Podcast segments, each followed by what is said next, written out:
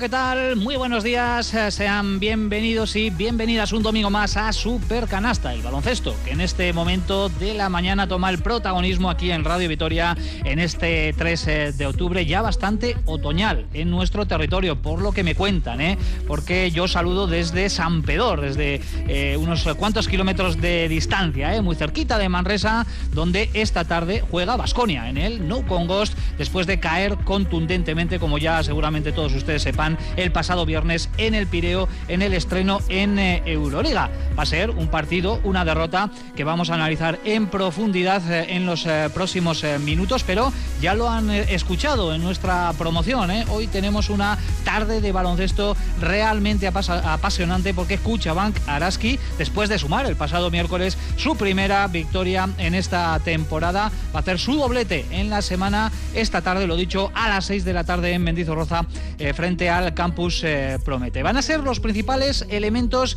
de nuestro mosaico, de aquí hasta más o menos las 2 eh, de la tarde. Mi nombre es Ricardo Guerra, con la mejor compañía, que es la de todos ustedes, por supuesto, pero también con la de los mejores analistas del universo baloncesto aquí en Radio Vitoria. Así que pasamos directamente ya a saludarles. Nos vamos al estudio principal en Gasteiz, en Radio Vitoria. Nacho Mendaza, Eguardión, ¿qué tal? Muy buenos días. Eguardión, Richie, muy buenas. Bueno, primero Nacho, ¿qué tal estás? ¿Cómo viviste lo del eh, viernes? Porque no te tuvimos eh, por aquí cerca, desde luego fue un eh, parapalo, pero toca reaccionar porque el siguiente partido ya está aquí, encima. Sí, es lo bueno de este calendario, ¿no? Que, este tipo de partidos, este tipo de derrotas y este tipo de noches aciadas, pues, pues se te olvidan pronto, bueno, se te tienen que olvidar pronto porque al día siguiente o a los dos días tienes otro partido, ¿no? Con lo cual, pues bueno, esa sería la parte positiva. La negativa, pues todo lo demás. Porque el partido fue un auténtico, fue un auténtico desastre. Nacho, a modo de, gancho, un poquito de cebo, ¿de qué nos vas a hablar hoy? Una pistita en la, sección Asuntos Internos. De negocios y de café. Negocios y café. Bueno, pues nada, ahí queda el, ganchito para esa sección que en recta final de Supercanasta, como cada domingo tenemos aquí, de la mano de Nacho Mendaza. Sergio Vega, Segunón, buenos días. Hola, ¿qué tal? Muy buenas.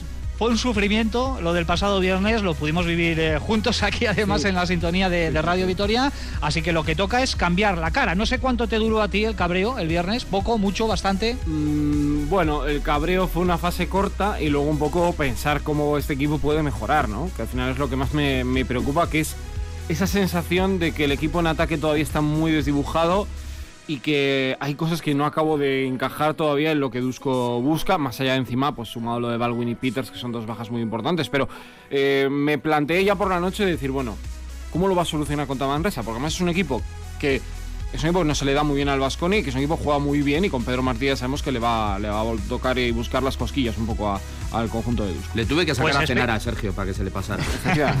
Espero, Sergio, eh, ya, ya, ya, me llegó la información, no te preocupes, eh, que todo llega, eh, aunque esté lejos, todo me llega. Eh, Sergio, espero que todas esas reflexiones, esos pensamientos los compartas con todos nosotros, como siempre. Sí, sí yo encantado siempre interesantes. Como también interesantísimas las eh, reflexiones, las informaciones que nos trae siempre Olga Jiménez. Egunón, ¿qué tal? Muy buenos días, Olga. Buenas, eh, Richie. Llegó la, llegó la primera de Araski el pasado miércoles y hoy, desde luego, esta tarde, contra el Campus Promete y en casa, hay una muy buena opción de sumar la segunda. Sí, en Benvibre le bastó al equipo con hacer un extraordinario segundo cuarto, un poco... Eh, reflejando lo que Made quiere en, pista. A mí me encantaron esos 10 minutos, creo que el equipo corrió, eh, disfrutó de las transiciones rápidas. Luego es cierto que en el último cuarto tuvo un bajón impresionante, más de 8 minutos sin anotar. Y mira, pues a María Surmendi con una entrada de 2 más 1 y esa experiencia de la Navarra eh, fue la clave también para llevarse la, victoria en una cancha muy difícil. ¿eh? Vibre es una cancha complicada. Y hoy yo creo que hay un pulso muy bonito frente a Campus Promete. Es un equipo con una base importante del año pasado, con eh, buenos fichajes y sobre todo con un equipo con altura, eh, jugadoras muy, muy grandes. Y yo creo que es uno de esos partidos de, pues de, la liga de, de Araski, así que ojalá que caiga la primera en Mendy. Luego lo vamos a analizar, por supuesto, ¿eh? también aquí en eh, Super Canasta, también con Joseba Sánchez, Egunón. Joseba, muy buenos días. ¿Qué tal? Vaya tarde de baloncesto que tenemos. No sé si vas a ser yo, apostaría que sí, sin conocer la respuesta. Hoy doblete, esta tarde doblete, ¿no? Hombre, por supuesto.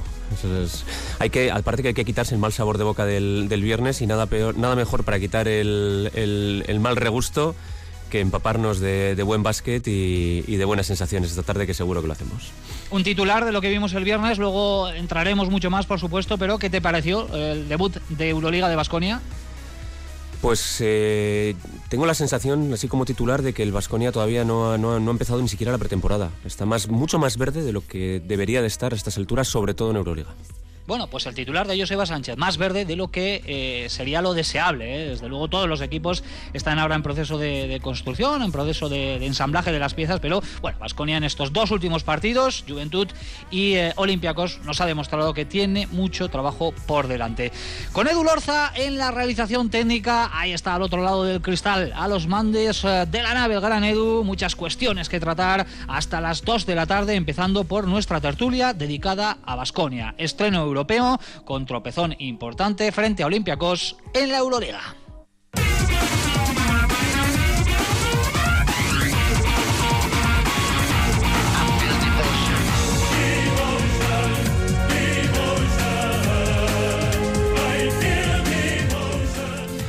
Lo dicho, derrota dura, derrota amarga para empezar la Euroliga Basconia que llegaba con bajas, también hay que decir, con algún jugador importante tocado, el caso de Rocas Giedraitis es eh, cierto también que el escenario y que el rival no eran nada sencillos, pero eh, yo creo que todos estamos de acuerdo que se esperaba algo más del conjunto de Dusko Ivanovic y la realidad es que no pudo competir en ningún momento del partido en el pabellón de la paz y la amistad y se llevó ese varapalo, cayendo 75-50 en lo que es la segunda peor anotación de siempre en la Euroliga para el Vasconia, tan solo superada la de hace ya ocho años, se quedó en 45 puntos el entonces Vasconia, eh, dirigido por Zantabac en el Zalgirio Arena frente al conjunto del eh, Zalgiris. Así que compañeros, eh, vuestro es el uso de, la palabra sensaciones después de, lo visto este viernes en, el Pireo. No sé, ¿qué cuerpos dejó el, partido frente a Olympiacos? Pues a mí malas, y creo que no, no soy el único porque yo decía, les decía de broma a algún compañero, digo, a ver, el partido es una lástima que se haya escapado al final, ¿no? En los últimos 38 minutos. prácticamente el Vasconia no fue, no fue equipo ni, ni compareció prácticamente en ningún momento del, del encuentro. Dusko sí que dijo que la segunda mitad, pues que había visto alguna cosa y tal. Yo creo que era un poco el discurso que, que quería dar, así como contra el Juventud sacó el palo, pues aquí yo creo que sacó, quiso sacar un poquito la zanahoria porque, porque vio que, pues, pues, lo que creo que lo que vimos todos, ¿no? que el equipo, lo que comentaba Joseba, que está pues, pues todavía muy descosido. El, el ataque, sobre todo el ataque, ¿no? las dos últimas derrotas contra Juventud y contra Olympiacos, el equipo ha estado promediando 55 puntos. Mm, no sé, si hay que catalogar el, el ataque de Vasconia, te diría que es un ataque ecológico, ¿no? Porque es, está verde, verde, verde, pero que muy verde. Y a mí también me extraña lo que ha dicho yo, sea, para estas alturas de temporada, igual, ya te digo, puede haber sido una semana que tienes mala o lo que sea, pero puedes tener problemas en ataque, pero estar en esos números y en esas sensaciones que ha dejado el equipo, yo creo que sí que levanta alguna banderita de decir, bueno, aquí igual hay algo que, hay que prestarle más atención de la que deberíamos en una situación normal. Probablemente cuando esté otra vez el equipo con Baldwin, con Peters, pues, pues que son jugadores obviamente muy importantes. Yo creo que son dos de los tres, cuatro líderes ofensivos del equipo todo debería ser un poco diferente, ¿no? Y quizá, pues eso, en este principio de temporada, precisamente cuando el resto de jugadores todavía no han, no han terminado de asumir su rol o no están en un momento de, forma excelente, pues se note más que, no son o no pueden ser capaces de, sustituir o de, o de, dar el paso adelante que las ausencias reclaman, ¿no? Pero de alguna manera a mí me dejó, me dejó preocupado, me dejó preocupado el, el partido y obviamente pues todavía es muy pronto, hay que ver cómo evoluciona pero sí que creo que, quizá, pues, pues bueno, Vasconia va a necesitar quizá más tiempo del que pensábamos para, para, realmente dar todo el, todo el nivel. A mí lo que me sorprende, por un lado, es que, eh, estando de acuerdo, y creo que el ataque para mí es el principal problema de este equipo, eh, creo que la defensa la verdad brilla de momento por su ausencia. Eh, me sorprende, la verdad, porque creo que cosa que el ataque es más cuestión de tiempo, adaptar una pieza como Baldwin, que no estuvo el viernes, te falta Peters, que es un jugador vertebral para el equipo, eh, creo que la defensa se puede mejorar rápidamente y Dusko ha demostrado históricamente que no tarda mucho ¿no? en dar una buena identidad defensiva. Y ayer, o sea, el viernes mejor dicho, el equipo no defiende. La primera parte es una demostración de un equipo que no hace segunda ayuda, que no está en el rebote, que está despistado. Son errores que vimos contra Fuenlabrada. Yo no he visto una mejora clara. He visto que los rivales son mejores. Entonces, a medida que son mejores, pues las dificultades y los errores se penalizan mucho, eh, mucho más. Pero yo diciendo el tema del ataque, a mí me preocupan varias cosas. Yo tengo la sensación de que este Vasconia fue construido con la sensación de desde fuera hacia adentro, es decir, eh, no tenemos un Skola, un Splitter, un Ante Tomic, un Fal, por poner un ejemplo, cualquiera de los dos Fal, eh, sea el de Asbel o sea el de eh, Olympiacos, y tú no puedes dedicarte no teniendo eso y buscando jugadores que eran más rematadores, finalizadores, tú no puedes pasarte todo el partido jugando poste alto, poste bajo, meter el balón dentro para generar ventajas. Y no tienen la culpa los de dentro de que la primera parte los de fuera no me tiran nada desde, desde fuera, ¿eh? no me tira nadie. Pero a mí es algo que me sorprende. Como me sorprende que haya jugadores que en un día como este mm, no asuman una responsabilidad que les toca. Eh, no puede ser que un jugador que lleva una semana sin jugar con el tobillo lesionado acabe metiendo 15 puntos porque ni Simone Fontecchio, ni Banja Marinkovic, y el propio Granger, yo creo que estaba muy sobrepasado y porque el Olympiacos sabía quién tenía que apretar, no pudieran. A mí me da la sensación de que el equipo juega mejor con Kurux, que esto es la primera vez que pasa. Y me alegro mucho por él, ¿eh? porque me parece que dio la cara y estuvo muy bien y el, tipo demostró que tenía una oportunidad. Pero eso no puede ser. No puede ser, tienen que mejorar. O sea, esto no es nada ni de sentar ya una sentencia, pero pero es evidente que algo tiene que cambiar porque hay jugadores que tienen que dar un paso adelante y equivocarse. Porque a mí lo que más me preocupa no es que hagas un 0 de 10. Oye, pues si te vas con un 0 de hizo Banja al día fue labrado uno de 7, ¿no? En triples. Pues has hecho un 1 de 7. Has tirado 7 veces. Eres un tirador. Pues eres que en la primera parte tirará entre todos los tiros, creo que fue 10 tiros de campo. Para mí me parece que es algo que además como está construido este equipo no puede ser. Dicho esto, con Baldwin la cosa será diferente, con Peters ojalá sepamos cuándo puede volverse a diferente, pero va a tener que convivir básicamente con una situación que es un problema en el 2 que hasta que Banja Marinkovic no entre en el juego le va a costar mucho al Vasconia. Dice la Euroliga, el, logo de la Euroliga, que, que every game matters, ¿no? que cada partido cuenta. En Euroliga es cierto, tú en Euroliga no te puedes permitir eh, no te puedes permitir llegar como ha llegado Vasconia, no te lo puedes permitir. Hmm. Me olvido un poquito del partido de Olympiacos y analizo un poco los, todos los partidos que ha jugado Vasconia. Contra Valencia, no nos olvidemos, perdimos 20 balones. Contra Fuenlabrada, hasta el último cuarto, eh, no tengo en la cabeza ahora mismo los balones perdidos, pero, pero estuvieron parecidos y, las sensaciones de acierto eh, pues ahí estaban. Contra Juventud, pues fue lo mismo que contra Olympiacos, pero, pero en nivel ACB. Te doy los números si quieres. Contra Olympiacos se pierden 21 balones, contra Valencia 21 balones, contra Juventud 17. Bueno, pues con esos niveles, con esos niveles de atención y de concentración, Vasconia no puede competir en Euroliga. Y contra Valencia 21 fueron también, en la foteta. Sí, no, no puedes competir. Con, esos, con ese nivel de atención no puedes competir. Tú necesitas una concentración mucho más alta para poder competir a este nivel.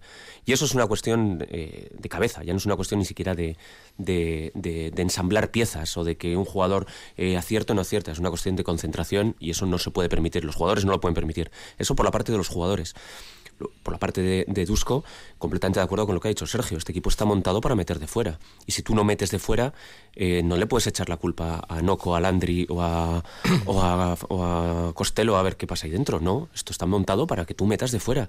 Y tú no te puedes ir con los porcentajes que te estás yendo cada uno de los partidos. Más que ido en, en, decreciente el acierto de Vasconia, mm. que eh, contra Valencia estuvo en un 33%, en acierto en el triple. Bueno, más o menos. Pero luego, contra Fuenlabrada te vas al 30, contra el, el Juventud te vas a un 26 contra el Olympiacos estás en un 17. Es que con esos porcentajes no puedes ganar ningún sitio. Sin Baldwin no tienes un jugador que supere a otro. No tienes un jugador, más que el año pasado tenía Rocas medio medio, eh, y luego Henry y Bildoza, con sus cosas, con sus cosas buenas o malas. Baldwin con sus cosas buenas y sus malas, porque el otro día la primera parte que hizo a mí contra, contra Juventus no me gustó, pero oye, hay que ir y con el partido hay que intentar remontarlo, él lo intentó. Otra cosa es que te guste cómo lo hace, su estilo. Pero es que sin él, es que no se va nadie de nadie, es que es muy difícil, ¿eh? Si los sistemas no les ayudan y ellos no son capaces también de dar ese paso adelante, para mí es muy complicado. Bueno, yo creo que como peor no se puede hacer, pues... Esa fue mi reflexión al descanso. Sí, sí, pues... Me puse pues, técnico. Eh, como peor no se puede hacer, pues vamos a esperar que el enamoramiento con la defensa llegue pronto, que el flechazo sea inmediato y a partir de ahí esperar el paso adelante de ciertos jugadores a los que ya se les empieza un poco a, gastar el bonus de, ¿no? de paciencia y, demás. ¿no? Mm, no es cuestión de señalar a, a ninguno y sí a, todos, ¿no? Salvo quizás Jedraitis que venía y salía de una lesión en el tobillo y fue pues el jugador que al menos le echó un poco en la, en la segunda en la segunda parte, pero el equipo se vio absolutamente sobrepasado del ritmo Euroliga. Y eso es algo que entiendo que le tiene que preocupar a, a Dusko Ivanovic. A partir de, de ahí, yo, yo creo que el, que el, equipo puede dar mucho más de sí. Creo que lo sabemos todos absolutamente, al margen de las ausencias que, como bien dice Dusko, no cuentan. Y es cierto, ni Baldwin ni, ni Peters eh, estaban el, el, otro día y seguramente que van a cambiar un poco eh, el, equipo, el equipo y el esquema del equipo. Pero claro, en este deporte eh, el que mete la canastita es el que gana y si no miras al aro es eh, bastante preocupante y, lo poco que se miró al aro en la primera parte sobre todo pues fue algo descomunal, sobre todo cuando el partido ya lo tenías perdido al descanso. Bueno, te diría que a partir del minuto 5, cuando eh, prácticamente el equipo, o el 2, prácticamente el equipo ni, ni, ni compitió. Ojalá que hoy haya un cambio de imagen frente a, a Manresa y que esta tendencia un poco que estamos viendo del equipo, un cierto apagón, eh, pues sea solamente circunstancial, coyuntural y parte de esta pretemporada en temporada.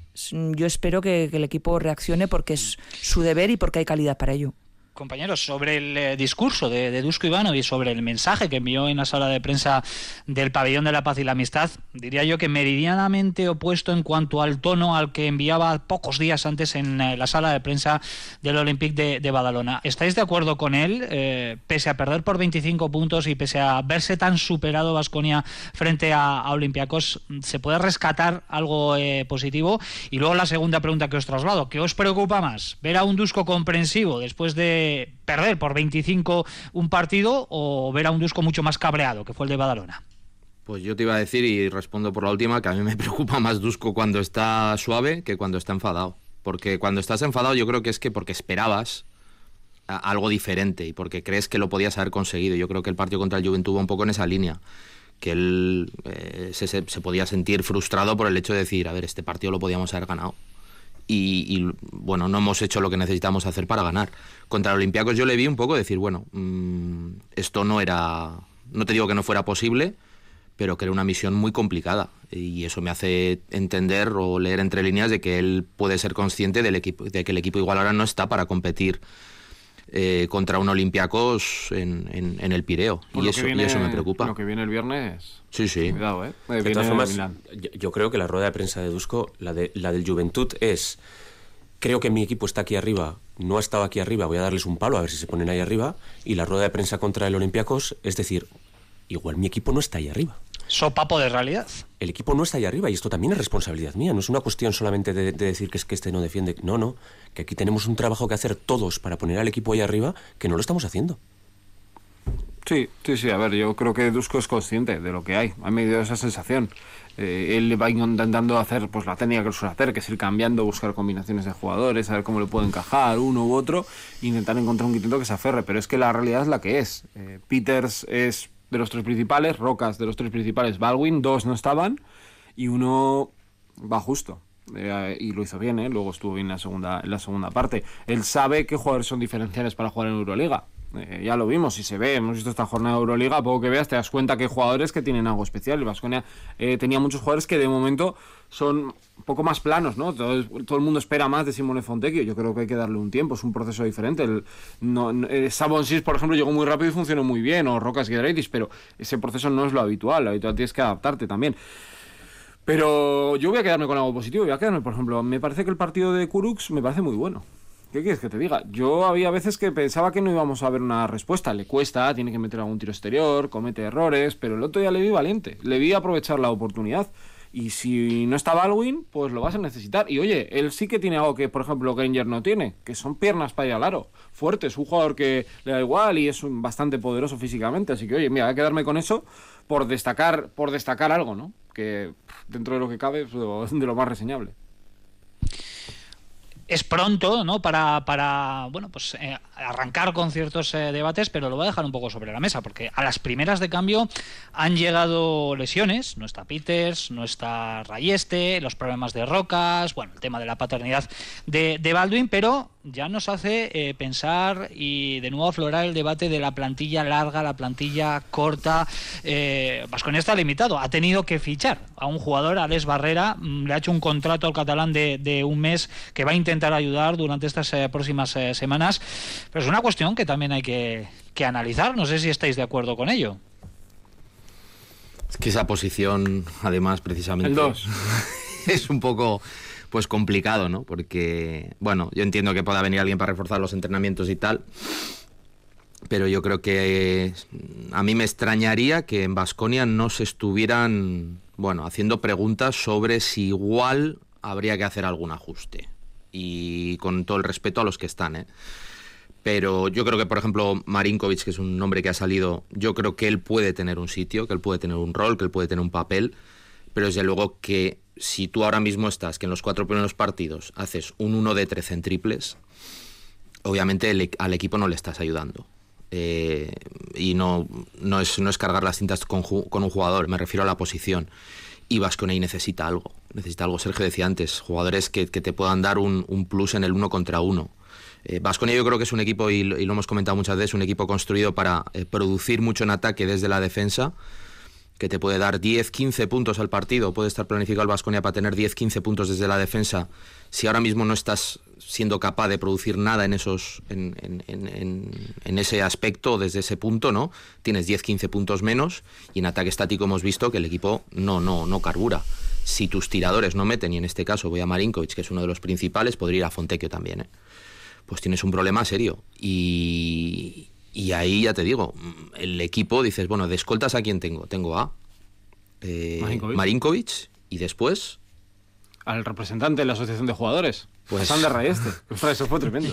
Pues, pues tenemos, tenemos que buscar, o eso, pues cuando esté Rayeste, Rayeste, si no, pues jugar con dos bases, si no poner a Rocas en el 2, que le hemos visto que yo creo que será la intención porque le han puesto a defender muchas veces a bases o a jugadores pequeños, o y ahora mismo ninguna de esas opciones, ni la A, ni la B, ni la C, está funcionando.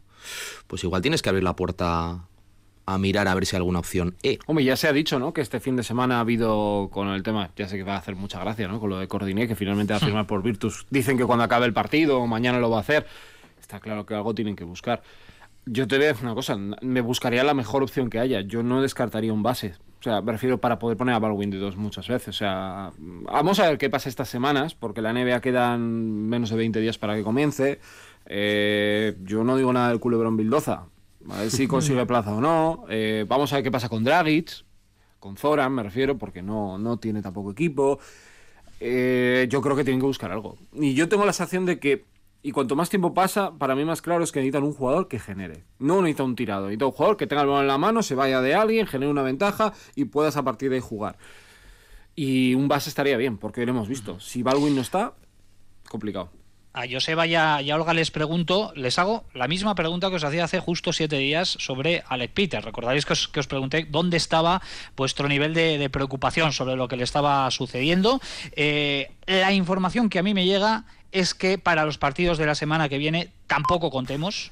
O sea, descartado para los dos próximos eh, eh, partidos. Veremos si cambia también la situación de Peters, porque bueno, ya sabemos cómo son este tipo de, lesiones. Lo que hoy es eh, tan negro, pues se puede convertir en gris, en gris o en blanco en, muy poquitas horas. Pero no sé, ¿cómo lo veis todo esto? Está siendo un contratiempo importante para empezar la, temporada. Yo te respondo a la gallega, Richie. ¿Qué tiene? ya. yo te respondo con una pregunta. ¿Qué tiene? Porque si sabemos lo que tiene, pues yo qué sé, si tiene un, un esguince tocado, un, perdón, un ligamento tocado, si tiene, no sé, si supiéramos lo que tiene estaríamos más o menos preocupados, ¿no? Ahora mismo el jugador está de baja, no está, punto, ya está, no, no sé, no sé si estoy preocupado o no, porque no sé lo que tiene. Eh, me preocupa el rol. Eh, no metemos una de fuera y nuestro mejor tirador está lesionado. Eso me preocupa. Pero no sé si me preocupa su rodilla o no, la verdad, no lo sé. Pues te contesto lo mismo. Si supieras, si supiéramos realmente lo que lo que tiene, porque a priori es un tratamiento conservador, que a mí es que lo de los tratamientos conservadores me suena a, nada. a nada, realmente. Pero quien tiene que estar preocupado es el club, porque obviamente es un jugador fundamental en el esquema y no está ni se le espera. Eh, si la semana que viene, según te informan, Richie no va a estar, pues yo aventuro que esto va para medio largo plazo. Pero bueno, sin datos, repito, ¿eh? lo, mismo en una semana o en diez días lo tenemos en plenitud que luego esa es otra. Cuando se recupere, luego tiene que coger el tono físico y demás, con lo cual pues le va a costar adaptarse. Lleva ya casi un mes fuera, ¿no? Sí, sí, sí. el partido Desde el 3 de septiembre, eso es, Sergio. 3 de pues septiembre. Un mes pues hace hoy un mes. Se pues cumple 15 de rodillas no de hoy. Porque un 15 de rodillas son tres semanas. Son tres semanas. Más o menos. Él sigue con ese plan específico, él está haciendo trabajo en, en solitario. Bueno, vamos a esperar también informaciones. Tampoco no nos eh, queremos eh, aventurar, pero insisto, eh, a mí lo que me llega es que de cara a la semana que viene no contemos con el bueno de, de Alec Peters. El tiempo pasa, como siempre, volando. Ya son la 1 y 31 minutos. Queremos analizar también, quiero una opinión antes de pasar a lo que vamos a tener esta tarde en el New Con Ghost, porque arrancaba la Euroliga con esa primera jornada, hemos detenido de todo un poco, cayó el campeón eh, en el eh, Withing, primera victoria para el Mónaco de Mike James, eh, muchos triunfos locales en esta fecha inaugural, de hecho, excepto la victoria del Zenit en Kazán y por tan solo un punto todo han sido triunfos de los equipos de casa, lo cual compañeros ya nos da una idea que ya conocíamos, ¿eh? pero nos da esa idea de lo complicado que va a ser rascar victorias a domicilio esta temporada.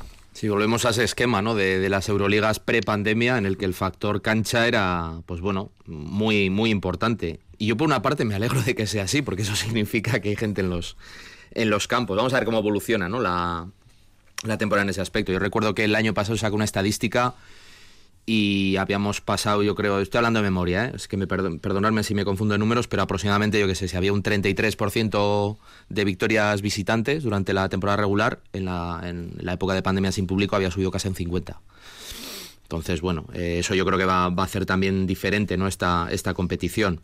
Pues, y, yo me quiero aferrar ¿no? a, ese, a ese factor para la jornada 2 de la Euroliga que el viernes en el Buesa, eh, pues aquello esté con una temperatura que bueno, que le fastidie un poco a, Milán, porque ahora mismo, claro, viendo los precedentes y su victoria contra CSK y la derrota de Vasconia, pues hombre, te hace ir con cierta cautela, ¿no? Así que confío yo en que los asientos del Buesa pues ardan el Oye, pregunta ¿cuánto es el porcentaje? Es que yo ya me vuelvo loco, entonces no... En Euskadi el 100%, ¿no? No, no, en el Mendy no, pero en el Buesa el 80, en, 80 me parece. ah, el, 80, ah, o sea, el problema es con el fútbol, no con el baloncesto. ¿Lo han abierto Eso ya? es. Vale, vale, vale. El fútbol está al 100% ya. El fútbol ya está al 100%. Lo que pasa que en eh, Euskadi tenemos que esperar a la reunión del LABI. Ah, eso es, o sea, todavía, no está, todavía no está confirmado lo que va a haber el viernes. Eso es el Vale, vale, no, esto es curiosidad, ¿eh? No, porque es que yo ya. Eh, sí. Bueno, hay un momento que ya me he vuelto un poco loco.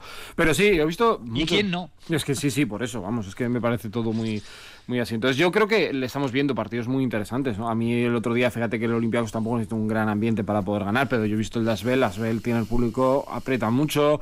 Eh, vamos a ver cuando los equipos vayan a Turquía. Vamos a ver, el Wizzing que lo tenía al Madrid le ayudó mucho en los momentos clave. Eh, a ver, es que vamos a volver a la Euroliga de antes. Y yo tengo la sensación que si el año pasado la Euroliga el listón era un 8, ahora somos un 9 y la Euroliga, a diferencia de lo que se podía pensar en junio, para mí no ha perdido, ha ganado. O sea, no, no veo, no ha habido bajas importantísimas, no ha habido un éxodo de jugadores NBA y eso hace que los equipos sean muy duros, muy físicos, muy físicos, porque cualquier equipo que veas es muy físico y es que incluso hasta los que vienen de abajo, es decir, Mónaco y Unix, cuidado, ¿eh? El Mónaco juega y el Unix el todavía pierde un partido contra Zen que tiene mucha experiencia, pero tiene mucho talento para, para competir.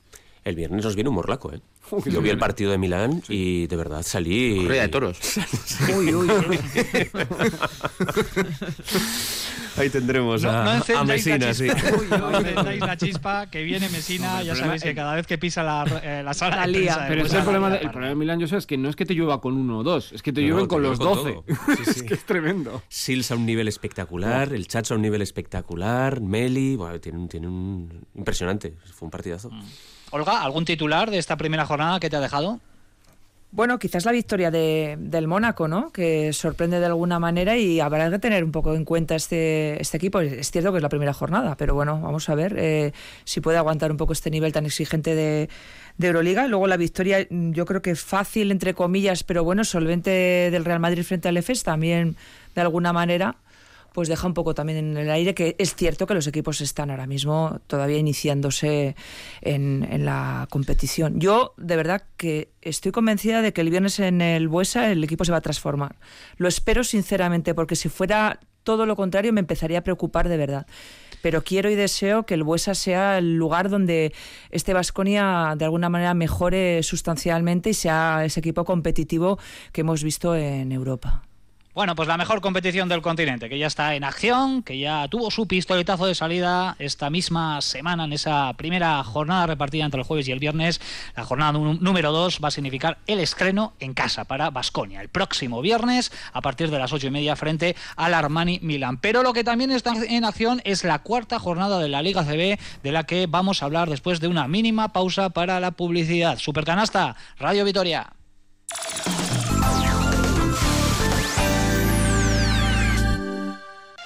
Vuelve la competición más emocionante entre los mejores restaurantes de Euskal Herria, de la mano del cocinero Javi Sierra. Queremos disfrutar del mejor brunch en Bilbao. Bueno, yo estoy un poco ya dudando lo que es un brunch, lo que es una marretaco, lo que es una maiketaco, ya que hemos venido a concursar aquí. El mejor brunch en Bilbao. Arranca la nueva temporada de Juego de Cartas. Este jueves por la noche en ETV2.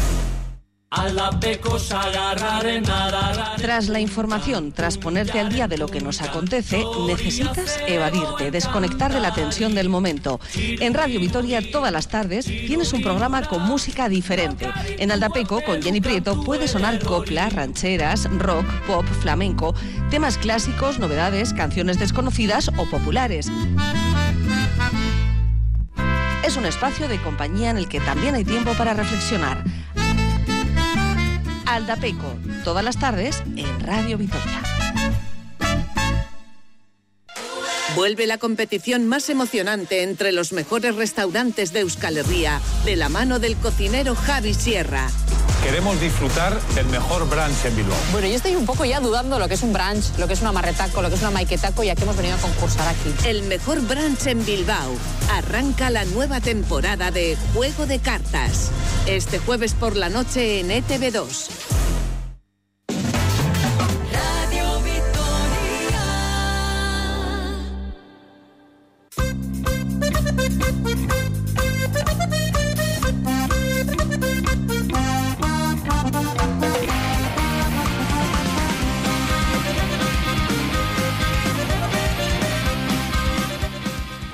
Y 38 minutos, seguimos adelante en Radio Vitoria, seguimos aquí en eh, Super Canasta en marcha, la cuarta jornada de la Liga ACB ayer con cuatro partidos que nos dejaron los siguientes resultados, con el eh, Casa de Monzaragoza 70, Valencia Basket 76, el Obradoiro 93, fue en Labrada 81, el UCAN Murcia 79, Unicaja 84 y ojo, la cuarta derrota consecutiva en otras tantas jornadas para el Moraván Candorra de Ivón Navarro, cayó en este caso en el Coliseum de Burgos, eh, San Pablo 81, Moraván Andorra 70. Tenemos un par de partidos en marcha. En el eh, tercer cuarto está el Breogán 48, Real Betis 42 y en el Ecuador del segundo cuarto el Gran Canaria 21, Juventud 25. Para esta tarde a las 5 Bilbao Basket Barcelona, a las 6 y media Real Madrid Lenovo Tenerife y va a cerrar esta cuarta jornada nuestro partido a partir de las 8 en directo aquí en Radio Vitoria en el eh, No Con Ghost Manresa Basconia. Y sobre este último partido os pregunto, que es el que más eh, nos interesa. Desde luego, el Manresa es un buen equipo, un conjunto siempre impredecible, como todos los de eh, Pedro Martínez. Y yo no sé cómo eh, describís o cómo catalogáis este partido, trampa, peligroso, porque Vasconia viene de esas dos eh, derrotas y desde luego tiene que evitar una tercera que ya eh, nos haría encender unas cuantas alarmas más. Pues no es un equipo fácil. Empezó perdiendo los dos primeros partidos, ganó el otro día. Yo creo que la visión real no es ganar de, de 40 al. Fue 42, ¿no? 42 al Betis. Al Betis en su casa, en Sevilla. Pero es un equipo ordenado, es un equipo que sabe a lo que juega. Ya sabemos cómo son los equipos de Pedro Martínez. Por cierto, hay una entrevista, creo que es Basket News, ¿no? De Janin hablando, bueno, pues de lo que es un amor laboral, claro, con, con Pedro Martínez. Y, y, creo que es un equipo con herramientas para ser un conjunto complicado. ¿eh? Me gusta mucho el fichaje de Baco, me dejó sorprendidísimo. La verdad, no esperaba que este jugador fuera a jugar en Liga CB y menos un equipo que no está jugando Eurocup o, Euroliga man, en Manresa y luego tiene las ideas claras por fuera. ¿eh? Tiene un buen, bueno, un equipo, es un grupo complicado y el año pasado ya vimos, bueno, hace dos años con Dusko fue el equipo que sentenció finalmente al Vasco y no se metió la Copa aquí en el Buesa. Y el año pasado fue uno de los partidos que tocó post-COVID, los casos que hubo aquí, y, el, y sufrió. Es que es un equipo correoso, la verdad. Sí, y muy imprevisible en el sentido de, yo creo que está un poco en la misma situación o puede estar que Vasconia, es decir, creo que es el equipo que más cambios ha tenido, más fichajes ha tenido eh, con respecto a la, a la temporada pasada. Ocho fichajes. Eh, y eso, pues bueno, creo que puede explicar o puede ser también un poco los factores que, que, bueno, que te lleven a ganar de 42 en Sevilla y a perder de 20 y pico en casa con el Valencia. Hoy vamos a ver qué cara da Manresa. Mm, Me espero cualquier cosa, de, para lo bueno y para lo malo me refiero. Yo creo que Vasconia sí que tiene o podría tener cierta ventaja en el tema físico, porque es un equipo Manresa que excepto pues eh, Sima, el resto de los jugadores no hay ninguno que, que pase de los 2-0-8 y ahí Vasconia quizá pues tendría que, tratar de, sabiendo que no estará para muchas florituras en ataque, pues convertir el partido en una, en una pelea, en una guerra, ¿no? Vamos a ver, a ver cómo se, se desenvuelve el, el, encuentro, pero creo que va a ser una cuestión, como en muchos partidos de esta pretemporada, voy a llamarlo así, de Vasconia, de intentar coger el ritmo. Si no coge el ritmo, lo va a pasar muy, muy mal en Manresa. Yo creo que es un muy buen escenario para que Vasconia recupere sensaciones. Las sensaciones que necesita. Yo me olvido un poquito del, resultado. Yo creo que en ACB tenemos margen pa, para no preocuparnos tanto del resultado, pero sí para preocuparnos sobre todo del, del juego. El, el Vasconia tiene una crisis de juego evidente, una crisis de, de, energía y una crisis de concentración evidente. Y yo creo que hoy es un, un rival perfecto en un campo que si está medianamente lleno, eh, aprieta mucho además eh, bueno, pues que podemos ver un, partido que puede ser un buen entrenamiento para Vasconia, sobre todo para recuperar esas sensaciones que necesita el equipo, porque las necesita, porque las necesita más que ganar. Bueno, tiene un par de jugadores que, que son ahora mismo importantísimos en el equipo, ¿no? El base Francisco y luego Moneque, que están siendo un poco los jugadores que, que destacan. No olvidemos, Rafa Martínez, 39 años, hoy creo que hace su partido 600 en la Liga ACB, que se dice... Son 24 Se dice pronto, ¿eh? Se dice pronto y rayando a, a buen nivel durante muchísimos años. Y yo creo que el Vasconia no se puede te, me permitir el lujo hoy de tomarse el partido como un entrenamiento, sino que tiene que eh, implantar un poco su superioridad física que la tiene. Aunque igual, aunque igual tiene plaza para la Copa. ¿No? ¿Quién? Este ha sido otro tema de la semana.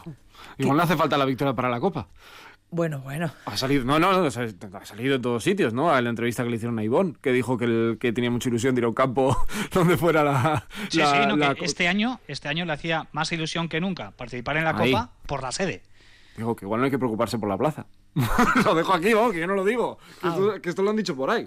Sí, sí, sí, sí se ha dicho. Puede ser Manresa la, la sede, sí. O Manresa o Vitoria. Vale, vale. Yo diría que, yo, yo diría que Vitoria, Manresa Pero no le veo. Manresa- O Murcia. Pero Copa. los sitios es- que tienen mucha ilusión en Ivonne Navarro. ¿Eso cuando se oficializa? ¿En octubre aproximadamente? No lo sé. Suele ser esa fecha. Tiene ese que ser rápido. Sí, sí. Mm, El año pasado yo creo que tardó un poquito Tardó más. más, sí. Y Por las también al por el tema final se del dieron a. Madrid porque era la- el único lugar donde había la libertad de poder tener público que finalmente no hubo. Y en principio se le prometió a Madrid la segunda consecutiva por eh, bueno pues haber echado ese cable en pleno COVID y bueno pues tener el, el premio ¿no? de, de poder meter público en la siguiente, pero parece que la opción de Madrid se está desvaneciendo y eh, después de lo que ha comentado Ivonne Navarro y que nos acaba de recordar eh, eh, Sergio Sí, Vega, es que ha quedado un poco ahí de soslayo. ¿eh? la semana, pero Sí, sí. a mí me parece un detalle. Pues si es la Pues Copa en. Victoria en febrero con un 40% mal, ¿no?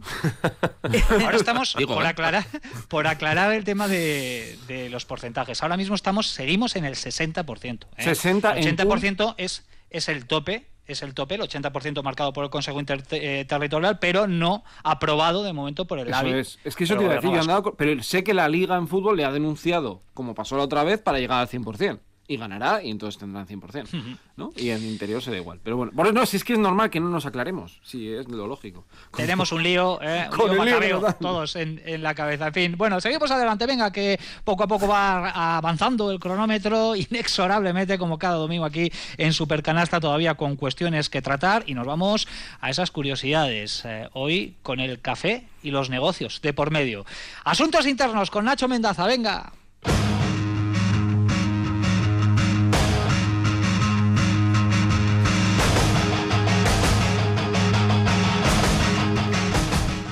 Bueno, el spoiler ya lo habíamos hecho. Voy a hablar de cafés y de negocio. ¿Vosotros sois cafeteros? ¿Os gusta mucho el café?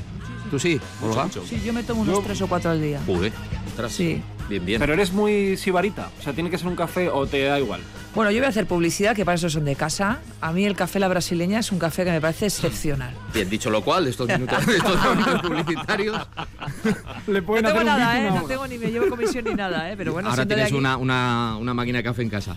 Eh, la voy a pero bueno, te recomiendo, te recomiendo que le des una oportunidad al, al café que, que va a comercializar Jimmy Butler, el jugador de los Miami Heat. Si os acordáis, en la burbuja se hizo eh, bueno, muy conocida la, anécdota o el, suceso, ¿no? De que Jimmy Butler, que siempre ha estado muy interesado en este tema del café, pues tenía, montó un pequeño negocio durante la, en burbuja en el que, bueno, mm, vendía café, preparaba y vendía café al resto de jugadores de, la NBA que estaban allí, pues bueno, concentrados y se los vendía a 20, a 20 dólares. Entonces, bueno, la cosa no se quedó ahí, aparte de la broma de si el precio era mucho o era poco, eh, la cosa no se quedó ahí porque después de la burbuja Jimmy Butler ha seguido con ese tema y se, ha planteado, y se planteó pues el, dedicar su esfuerzo y sus recursos a, bueno, a convertirlo ya en una ocupación empresarial y a montar un negocio. Y de hecho este viernes ha anunciado que, que bueno, fruto de la alianza también con la plataforma Shopify, él lanza ya al mercado la, su línea de café, voy a llamarlo así, aunque no esté muy bien dicho, que, se llama Big Time Coffee. Eh, perdón, Big Time no, Big Face Coffee que es el nombre que le puso a medio de broma a, los cafés que vendía durante, durante la burbuja. Se lo debe estar tomando bastante en serio porque incluso lo que es el mundo del café, eh, pues es un, bueno, una empresa y un, por ser quien es, pues que está generando cierto, cierto ruido. Ha viajado a Costa Rica y todo para encontrar, para, para entablar relaciones con productores de café, para entender un poco cómo va el negocio, con lo cual lo que quiero decir es que, esto, esta cosa parece que puede tener, parece que puede tener recorrido. Y la gracia que tiene lo del nombre de Big Face Coffee, eh, que viene de la burbuja, no sé si sabéis que en Estados Unidos a los billetes de 100 dólares se les llama Big Face. No, oh. no Bueno, pues ya lo sabéis.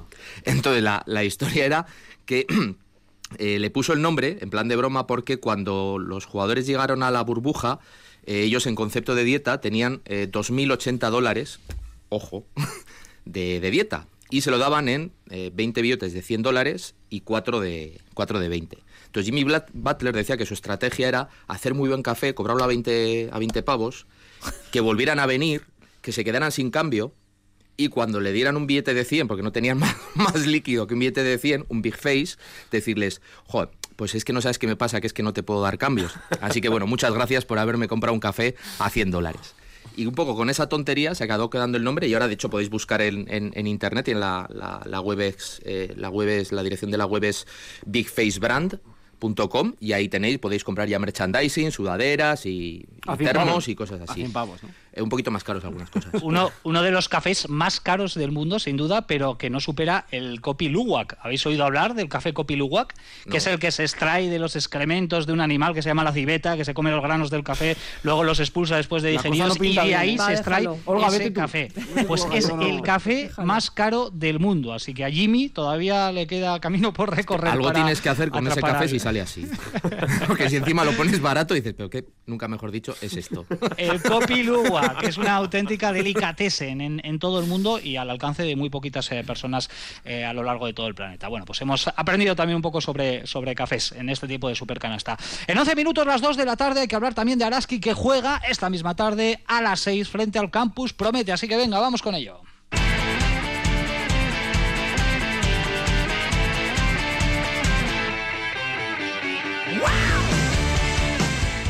Esa cita en Mendizorroza, tercera jornada de la Liga Endesa Femenina, Cuchabán Karaski que recibe al campus Promete segundo partido de la semana, después de lograr el miércoles ese triunfo frente al Benvibre en un partido no muy vistoso, quizás espectacular no fue porque tuvo muy poquitos puntos, pero lo más importante, Olga Joseba, es que ya ha quedado inaugurado el casillero de victorias para las de Madeurieta.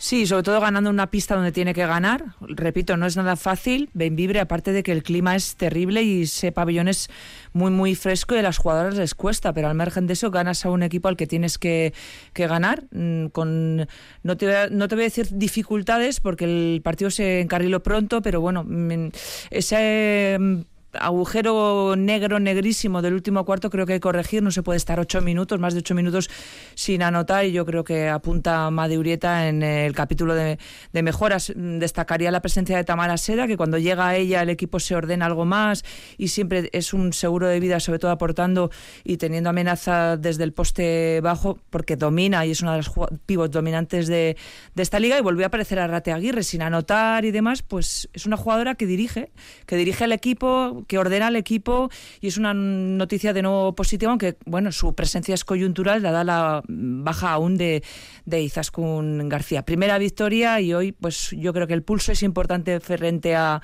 a Promete con dos bases muy interesantes, Irene La Huerta y Aina Ayuso, eh, jugadora que eh, ha sido elegida en el, en el draft eh, de la NBA por Los Ángeles Sparks en el número 34, es una buenísima jugadora, ojo al puesto de base de, Logroño que está bien cubierto y luego Diarra, que es una jugadora muy grande, enorme y que en el juego interior puede hacer muchísimo daño, así que yo creo que hoy es un pulso bonito, bonito el que vamos a ver en Mendy. Sí, bueno, yo del partido del otro día eh, me quedo con la capacidad reboteadora que tuvo el equipo, ¿no? Hay casi hay tres jugadoras que casi rozan los eh, los 10 rebotes. Eh, Leia Dong estuvo muy bien en el rebote, también eh, Bea, también Tamara ayudó, pero Atkinson estuvo también muy activa al rebote. Y yo creo que el problema de la falta de, acierto fue la falta de acierto incluso de la propia Catarina Zek, que comentábamos aquí a, puerta cerrada, que a mí me sorprendió porque era una, una jugadora que me había dejado las mejores sensaciones hasta ahora y el otro día estuvo muy fallona, pero quiero creer que fue un, solo un partido, tiene que acostumbrarse también a jugar en campos como, como ese y seguro que hoy volvemos a ver una, una buena versión de, de ZEC. El partido de esta tarde yo creo que es un partido que Araski tiene que ganar y va a ganar. Yo creo que, eh, que es mejor equipo, es mejor equipo y además creo que traen alguna baja por el, por el Afrobasket, ¿puede ser? Creo que sí, ¿no? Que el, que el equipo de Promete trae alguna baja por el Afrobasket. Creo, bueno, no, no, estoy 100% seguro. En cualquier caso, eh, es un partido que incluso estando todos puede, debe ganar Araski. Bueno, pues a las seis contaremos ese partido aquí en eh, Radio Victoria en esta jornada número 3, que ayer se puso en marcha con dos encuentros. La victoria del Cadilaseu que está muy bien el Cadilaseu, ¿no? Ha ganado los tres partidos, si no me equivoco, Olga. Ayer ganó 54-61 y puede ser una de las revelaciones este equipo. ¿eh? Y con Irate Charri dominando, ¿eh? Jugadora que estuvo en Vitoria, el último año no estuvo bien en Vitoria, se marchó al Laseu y ahora mismo es capitana generala. Pues bueno, vamos a ver si también es una jugadora joven todavía y bueno, pues siempre está un poco en la puerta de la selección y creo que puede ser la temporada de Irati, de Irati Echarri, mm, cosa de la que nos vamos a alegrar muchísimo si es así. Ayer también en Sino 64 Leganés 53. Ahora mismo se está jugando un partido. Zaragoza 72, Gran Canaria 57. Y han finalizado también esta mañana Estudiantes 70, Ciudad de la Laguna 56, Guernica 87 y de Guipúzcoa 71. Para la tarde a las 6, ambos choques. Cuchaban, Karaski Campus Promete y eh, Girona Ben Vibre. Recta final NBA con Sergio Vegas. Tengo unas cuantas cosas ¿eh? que contaros de la NBA. Por ejemplo, ya tenemos sustituto para Greg Popovich en el Tinusa. Va a ser Steve Kerr, que ya tiene experiencia además también como seleccionador. Ahora termino, hago un sándwich, ¿vale? Y termino hablando de la selección de Estados Unidos, pero eso un poquito más tarde. Luca Vildoza se juega un puesto con Kevin Knox en la plantilla de los Knicks. Veremos qué es lo que pasa con él. Lío en los Sixers, ya os lo comentaba la semana pasada, porque Ben Simmons se niega a entrenar, los Sixers se niegan a pagar. 8 millones de dólares, ¿eh? de momento no le pagan al jugador australiano. Del draft del año que viene suena con fuerza Yannick Enzosa para ser primera ronda, el pívot de Unicaja de Málaga. A punto de regresar ya Clay Thompson con los Golden State Warriors, que es una magnífica noticia. Eh, y termino con otras tres informaciones. Harden, de momento, no renueva con los Nets. Eh, Michael Porter Jr. es el hombre que da el palo esta semana. 207 millones ha firmado por 5 temporadas el super máximo. Tiene 173 o 74 garantizados. Luka Doncic, por ejemplo, tiene este mismo contrato, pero él ya los tiene garantizados por haber estado en un primer quinteto de la NBA. Se va a poner a café. Sí, es un jugador que tuvo una lesión muy grave en la espalda, ¿eh? que podía haber dejado de practicar deporte. Era el mejor de la generación de Luka Doncic, pero bueno, cayó en el draft, estuvo un año sin jugar en Denver Nuggets y ahora le han dado este contrato por encima del que tiene Nikola Jokic. Y termino eh, con dos temas. Jabal Magui ha dicho públicamente que la carrera suya ha sido perjudicada por los vídeos de Shaquille O'Neal. No sé si habéis visto con Shaquille Full, que eran vídeos de risa. Eh, y él era protagonista, sí, de momentos graciosos que pasaban en la NBA. Un poco lo que el ojo no ve, para que nos hagamos una idea, pero de la NBA. Y presentado con O'Neal, que tenía bastante gracia, la verdad. Y dice que le ha mm, perjudicado en su carrera. Y termino con lo del Tinusa. Eh, y hablo de Kevin Love. Jerry Colangelo dijo que era un jugador que estaba acabado porque se retiró de los Juegos Olímpicos por un problema en la pantorrilla y que había sido un error llamarle. Kevin Love, en un análisis muy táctico y muy técnico, le ha dicho literalmente que se joda. Así que eh, pues se lleva muy bien Jerry Colangelo y... Una frase con muchos matices. Vaya manera de cerrar aquí esta sección dedicada a la NBA. Hoy tenemos que despedir un poquito antes, ¿eh? porque tenemos compromisos, así que rapidísimamente y de forma telegráfica, sintonía de técnica y dos más uno. Venga.